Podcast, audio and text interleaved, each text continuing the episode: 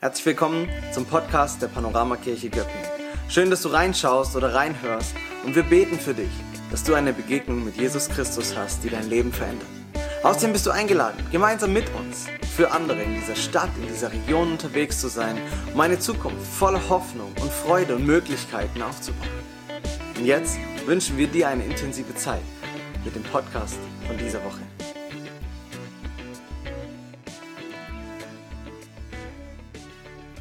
Warum gibt es die Panoramakirche in Göppingen? Warum sind wir da? Das ist eine Frage, die wir vor einiger Zeit besprochen haben, wo wir unterwegs waren miteinander, wo wir formuliert haben, in die Bibel hineingeschaut haben und bei diesen drei Punkten stehen geblieben sind, dass wir glauben und sagen, die Panoramakirche in Göppingen gibt es deshalb, weil Menschen verändert gemeinsam unterwegs sind, um anderen zu dienen, um für andere da zu sein. Das ist das, was unsere Identität beschreiben soll, was unsere DNA als Gemeinde sein soll, warum wir glauben, dass diese Gemeinde hier in Göppingen existieren muss, weil Menschen von Gott verändert werden, weil wir glauben, dass diese Menschen gemeinsam als auch Gemeindefamilie miteinander, füreinander unterwegs sind und für andere Menschen unterwegs sind. Und wenn wir jetzt in der Predigtserie stehen, in der es um Family Values geht, dann wollen wir darüber sprechen, wie wir unterwegs sein wollen. Wir haben geklärt, warum wir hier sind, aber die Frage ist ja, wenn wir da sind, ja, wie wollen wir miteinander umgehen? Was wollen wir nicht nur tun mit Rangern und mit großen und kleinen, alten und jungen in unserer Gemeinde, sondern wie wollen wir das miteinander gestalten? Und ich habe euch heute äh, für diese Predigt wieder etwas aus der Küche mitgebracht und ähm, hier so in einem schönen weißen kleinen Körbchen. Und ihr kennt sicherlich alle diese Frucht. Ein Apfel. Ich weiß nicht, ob dieses Jahr Schlater Apfelfest ist, aber zumindest in manchen Teilen dieser Region ist der Apfel ähm, doch ein hohes Kulturgut. Und wie beim letzten Mal glaube ich, dass wir an diesem Apfel etwas erkennen können. Beim letzten Mal ging es um eine Zitrone, heute der Apfel. Vom Ausschauen her, wir sehen alle ein Apfel. Und wenn wir den jetzt aufschneiden, dann sehen wir, dass in dem Apfel, hoffen wir mal, dass es klappt, tatsächlich auch Apfel drin ist. Aber da ist nicht nur ein Apfel drin, den ich essen kann, sondern da ist noch mehr drin.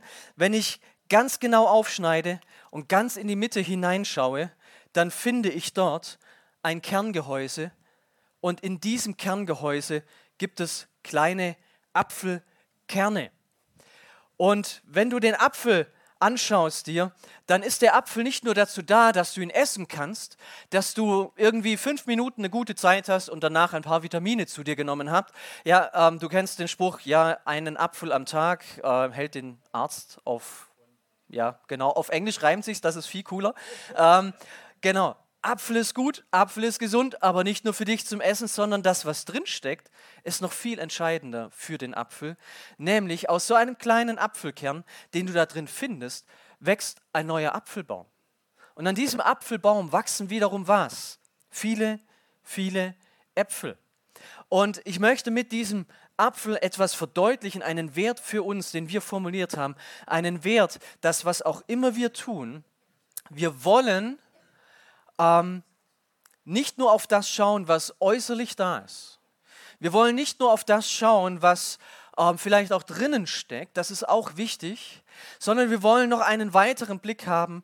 Wir wollen sehen, dass das, was drinnen ist, wie können wir das nehmen, um in andere zu investieren. Wir wollen als Gemeinde nicht nur auf den Apfel schauen, den für uns selbst essen und genießen und hoffen, dass unser Apfel, den wir haben, möglichst groß ist, dass der Herr uns möglichst mit einem großen Apfel segnet, der lecker ist, der gut schmeckt und nicht irgendwie sauer, dass da keine Maden drin sind oder was auch immer, sondern dass wir auf das schauen, was in dem Apfel noch drin steckt. Nämlich ein Apfelkern. Wir wollen den nicht einfach nur wegschmeißen, sondern wir wollen das, was da drin steckt, investieren investieren, dass noch mehr dabei herauskommt, als vielleicht auf den ersten Blick sichtbar ist. Investieren kommt aus dem Lateinischen. Ich weiß nicht, ob du Lateinisch in der Schule hattest. Wenn ja, hast du wahrscheinlich wieder vergessen. Heißt so viel wie wörtlich übersetzt einkleiden oder anziehen, vestiere. Ähm, das ist das, was hinter diesem Begriff steckt. Und dann hat man irgendwann mal gesagt, wenn du in jemanden investierst, dann kleidest du ihn ein mit etwas. Dann gibst du ihm etwas mit auf den Weg. Dann gibst du ihm eine Autorität, eine Macht, eine Kraft. Dann hast du ein Ziel, dass mit dieser Person etwas passiert. Wenn du heute investieren bei Google eintippst, dann findest du eine Million Seiten, die dir sagen, wie du dein Geld investierst. Das ist das, was in unserer Gesellschaft so an Investieren vor allem ähm, im Vordergrund steht. Investieren, wie du aus deinem Geld noch mehr Geld machen kannst. Wie dein Apfel ein noch größerer Apfel werden kann. Aber wenn wir sagen, wir wollen investieren, dann wollen wir nicht darin investieren, dass wir mehr haben, nicht in meins, letzte Predigt, sondern in andere Menschen. Wir wollen in andere Menschen investieren, in andere etwas hineinlegen. Und wir glauben, dass ich etwas weiterzugeben habe und dass in mir etwas steckt, das ich in eine andere Person hineingeben kann und dass daraus etwas entsteht, was größer ist als ich selbst. Und deshalb sind nicht diejenigen bei uns besonders erfolgreich, die einen möglichst großen Apfel haben, sondern diejenigen, deren Frucht am Baum eines anderen wächst. Investieren heißt, ich betreibe einen gewissen Aufwand mit dem Ziel, dass später mehr da ist als vorher. Und zwar nicht für mich, sondern für alle.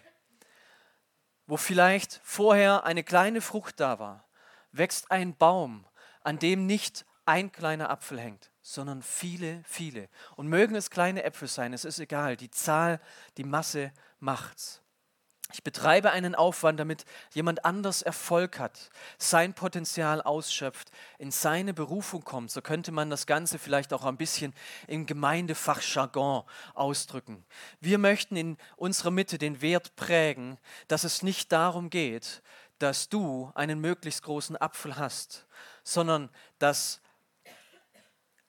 wenn du jemand anderen anschaust, siehst, dass an seinem Apfelbaum Dinge wachsen, von denen du sagen kannst, ja, da habe ich mich investiert. Es geht darum, dass andere in ihre Bestimmung kommen und nicht nur ich mich präsentieren kann. Und deshalb findest du in deinem Leben auch die größten Früchte nicht an deinem eigenen Baum, sondern an dem Baum anderer Menschen, wo du sagen kannst, dass da etwas wächst, dafür bin ich verantwortlich. In andere investieren ist ein Wert, den wir als Gemeinde leben wollen, weil wir auch das Empfinden haben und weil wir sehen, dass dieser Wert ab der ersten Seite der Bibel eine ganz, ganz große und wichtige Rolle spielt. Und ich möchte euch direkt mit hineinnehmen auf die erste Seite der Bibel. 1. Mose, Kapitel 1, ab Vers 26, dort finden wir Folgendes. Dort heißt es, dann sagte Gott, jetzt wollen wir den Menschen machen, unser Ebenbild, das uns ähnlich ist. Er soll über die Erde verfügen, über die Tiere im Meer, am Himmel und auf der Erde. Und so schuf Gott den Menschen als sein Abbild, ja als Gottes Ebenbild, und er schuf sie als Mann und Frau. Er segnete sie und sprach, vermehrt euch, bevölkert die Erde und nehmt sie in Besitz. Ihr sollt Macht haben über alle Tiere, über die Fische, die Vögel und alle anderen Tiere auf der Erde. Das ist eine biblische Beschreibung über die Entstehung der Welt, dass nichts aus Zufall heraus existiert, sondern dass hinter all dem, was existiert, eine schöpfende Hand eines Gottes steht, der einen Plan mit seiner Schöpfung hat, dass dieser Schöpfer aus nichts alles gemacht hat, Meer und Land, Fische, Vögel, Bäume, Sträucher und Gras, Landtiere und den Menschen. Und dann, was war sein Plan? Nicht, dass die Natur regiert, nicht, dass Mutter Erde sich um alles kümmert, wie das in anderen Teilen der Welt geglaubt wird. Gott hat auch nicht einfach ganz viel in die Natur hineingelegt. Es gibt keinen Grund, warum wir die Natur verehren sollten. Das sind äh, weder große, mächtige Bäume, da gibt es keine heiligen Tiere, ja, das ist wieder ein anderer Kulturkreis unserer Erde. Und es gibt auch keine Steine, die irgendwelche ominösen Kräfte haben, die jetzt in deinem Leben einen Unterschied machen, sondern Gott schafft diese Welt, diese Erde, diese Schöpfung und setzt den Menschen hinein und indem er ihn schafft, sagt er, du bist nicht einfach nur Geschöpf. Du bist nicht einfach nur ein Glied in einer natürlichen Kette. Du bist nicht einfach nur ein Teil im Kreislauf des Lebens. Vielleicht kennst du das König der Löwen, ja, der ewige Kreis. Du bist mehr. Gott investierte von Beginn an in den Menschen und sagte, all das, was ich geschaffen habe, ich habe etwas von mir in dich hineingelegt. So einen kleinen Apfelkern. Etwas, was dich herausragen lässt aus der Schöpfung. Und das sind nicht deine, deine zwei Hände, mit denen du ganz fein arbeiten kannst. Das sind nicht deine Füße, mit denen du von A nach B laufen kannst. Das ist nicht dein Kopf, mit dem du dir irgendwelche Sachen ausdenken kannst, die sowieso nie in Erfüllung gehen, sondern es ist was anderes. Ich habe in dich etwas hineingelegt, das in nichts anderem in der Schöpfung zu finden ist. Du bist mein Ebenbild. Und deshalb gebe ich dir Verantwortung. Ich gebe dir Autorität, ich gebe dir Macht. Ich bekleide dich mit einer Würde, mit einer Stellung, mit einer Aufgabe in dieser Welt. Und Gott investierte in den Menschen, in dich und in mich, dass du und ich, dass wir in diese Welt hinein investieren, dass wir etwas schaffen, dass wir sein Werk, das er begonnen hat, weiterführen, dass wir die Schöpfung bewahren und über sie regieren. Ihr Lieben, wir sehen an dieser Stelle in der Bibel zwei Dinge. Die erste Sache ist, Umweltschutz ist keine Erfindung der Grünen. Es ist eigentlich eine ureigenste Aufgabe von dir und mir als Christen, als solche, die wir an Gott glauben. Umweltschutz ist keine Frage deiner politischen Einstellung, sondern vertieft, zutiefst verankert in deinem Glauben an einen Gott, der diese Welt geschaffen hat. Und dann geht es nicht darum, dass du in dem, was du tust, der perfekte Umweltschützer bist. Wir wissen alle, wir sind nicht perfekt. Aber unser Bestreben sollte sein, diese Schöpfung zu bewahren. Wir sollen in ihr regieren. Wir wollen über sie herrschen. Nicht als Diktatoren, die sie ausbeuten, die nur rausholen, was für mich selbst am besten geeignet ist, damit mein Apfel möglichst groß ist, groß ist und alles andere ist mir egal. Sondern wir sollen sie bebauen, bewahren an anderer Stelle in 1. Mose 2 wird beschrieben, dass Gott dem Menschen die Aufgabe gibt, alle Tiere zu benennen. Wir, wir sollen in der Schöpfung unterwegs sein und wollen, sollen mit ihr interagieren. Wir sollen das, was Gott mit uns getan hat, wiederum selbst tun, in andere investieren. Und das ist der Punkt, dieses in andere investieren, dass wir hier sehen können, Gott hat in dich und in mich so einen Apfelkern gelegt. In dir und in jeder anderen Person hier in diesem Raum steckt etwas Göttliches. Und ich möchte dich jetzt herausfordern, eine Sache zu tun, die vielleicht etwas schwierig ist. Aber versuch es mal. Schau einfach mal nach links und nach rechts. Und dann guck mal, wer da sitzt. Und wer auch immer da sitzt, komplett egal den, den du siehst, in dieser Person findest du einen Kern Gottes, etwas, das Gott hineingelegt hast, das er in diese Person investiert hat.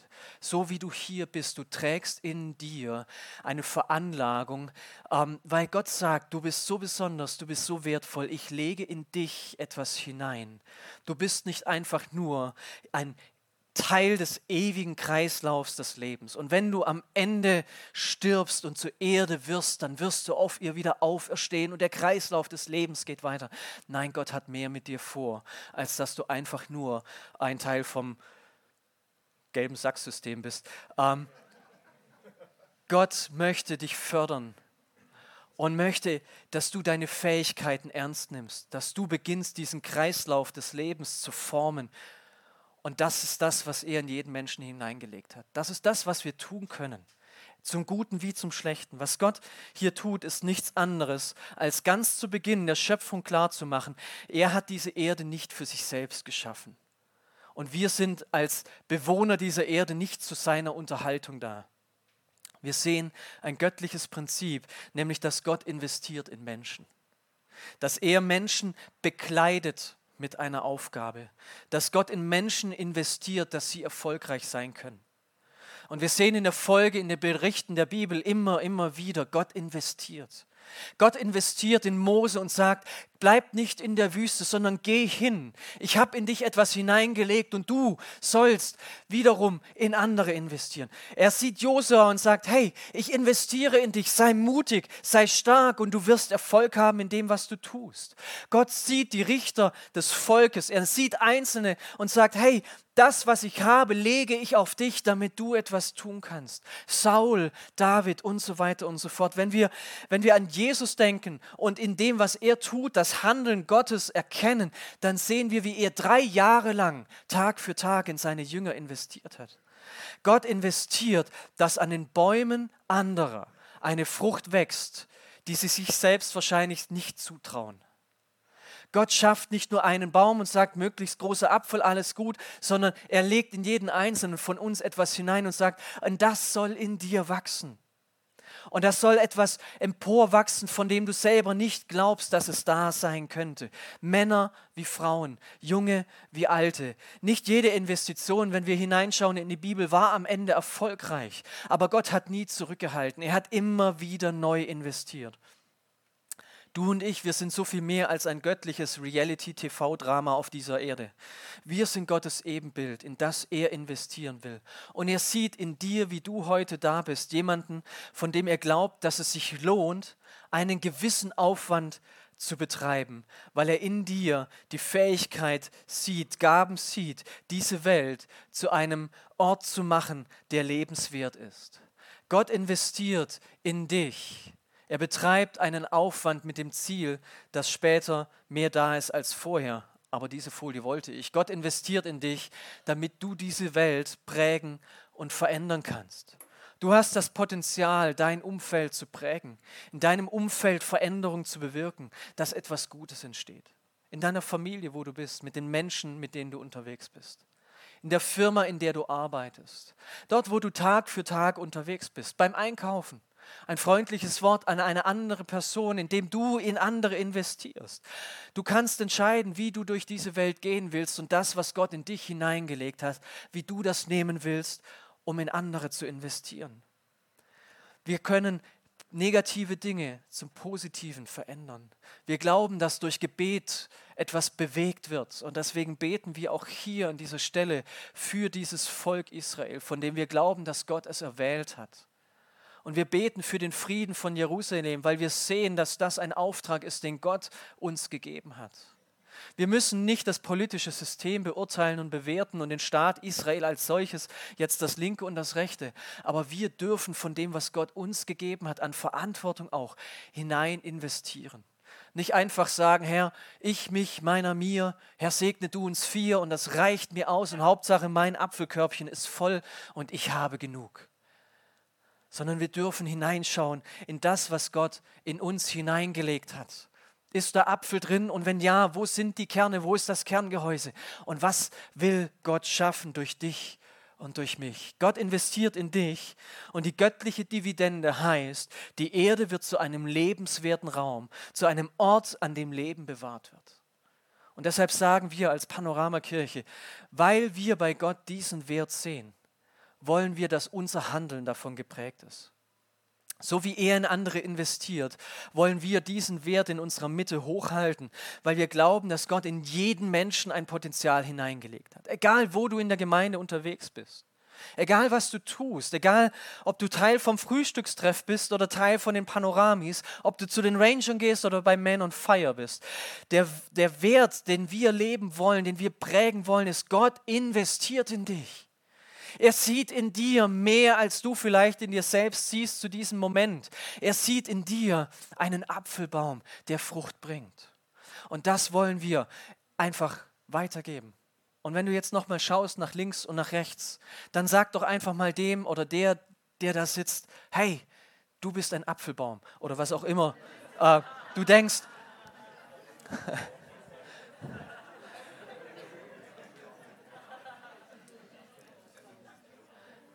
Wenn du es ein bisschen positiver formulieren willst, dann sagt der Person doch einfach, hey, ich sehe, dass Gott etwas in dich hineingelegt hat und dass du bestimmt bist, dass in dir eine Frucht des Lebens heranreifen und wachsen kann. Eine Frucht des Lebens hier in unserer Gemeinde, wir wollen so miteinander umgehen. Jung wie alt, Männer wie Frauen. Es gibt keinen Unterschied, egal wie viel du leistest, egal woher du kommst, was deine Geschichte ist. Hey, und wenn es dir vielleicht gerade nicht gut geht, dann ist auch dafür Raum. Das ist keine Frage. Aber wir wollen das Positive hineinsprechen. Wir wollen helfen zu erkennen, welche DNA in dir steckt. Ob du Apfel, Birne, Banane bist, egal. Wir wollen eine Atmosphäre schaffen, in der du ausprobieren kannst, zu gucken, was steckt da drin und wachsen kannst, damit die Frucht, die Gott in dich investiert hat, rauskommt und du am Ende einfach diese Welt mitprägen und verändern kannst. Raum schaffen für Musiker zu sehen, ob da die Frucht des Lobpreises wächst an der Gitarre, am Schlagzeug, wo auch immer du unterwegs bist.